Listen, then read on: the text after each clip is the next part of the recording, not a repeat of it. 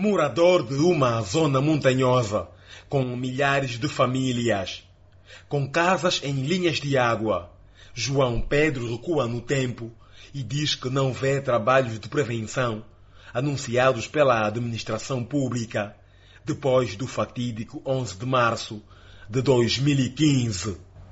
Vai de mal a pior. O apelo que nós podemos deixar agora é que se alguém está nos ouvir neste momento, a ouvir o clamor dos mais velhos, o mais velho que está aí doente, né? é um coitado. Nós até encaminhamos a senhora, o senhor para a ação social, que até agora parece que não, não tem capacidade de acudir as pessoas nessa situação, ainda vê a sua casa desabada. E aqui a senhora, como diz, a casa do seu filho está na iminência, a casa dela também está na iminência. Agora... O corre-corre que se verifica, diz o arquiteto Felisberto Amado, reflete consequências de um modelo de governação centralizado, com a capital do país a definir tudo, e de debilidades das valas de drenagem. Ao apontar a existência de trabalhos abandonados há várias décadas, o docente recorda igualmente que a tragédia dos quase 100 mortos e um batalhão de desalojados não deixou lições de vida. Não aprendemos com os erros e pior, né? nem sequer nos prevenimos né, das coisas que podem a, a acontecer eventualmente. Nós estamos diante de um, de um governo não é? não têm competência que é para exercerem determinadas funções. Né? E quando chove, se a água não encontrar eh, caminhos naturais que é para, que, é para circular, não é? ela acumula-se, torna-se uma autêntica barragem, não é? É, rebenta, não é? muitas uh, quantidades de água e de material que essa água também tra transporta, né?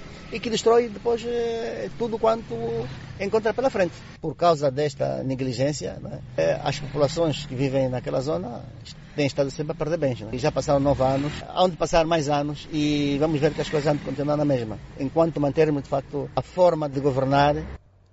Em momentos como estes, em que faltam obras nos rios e em redes técnicas, alguém trata de perguntar pelos ajustes diretos, a fórmula que gera discórdia, mas que leva a convergências quando em causa estão vidas humanas.